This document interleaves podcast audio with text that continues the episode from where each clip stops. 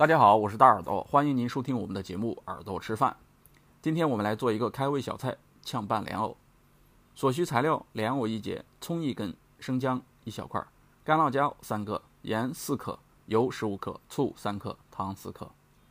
我们先烧开水，在烧水的过程中呢，我们先给莲藕去皮，切片。切的时候你尽量切的薄一些，你切的越薄，它的味道就越好。把葱切成葱丝，生姜切成姜丝。莲藕切好之后呢，如果你不会马上使用，就要把它用水泡在碗里面，防止氧化。水开之后，把莲藕放入锅中，根据你切的薄厚煮一到两分钟。捞出后控水一分钟，不需要过冷水，因为莲藕本身就是很脆的，你过不过冷水，对于它这个口感影响并不是很大。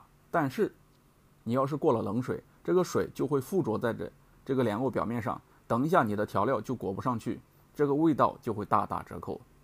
下来，我们把莲藕放在容器里面调味，放入切好的葱丝、姜丝，三个干辣椒掰开放入，盐四克，把十五克的油烧到冒烟泼在上面，再放入三克的醋、四克的糖，搅拌均匀即可摆盘出菜。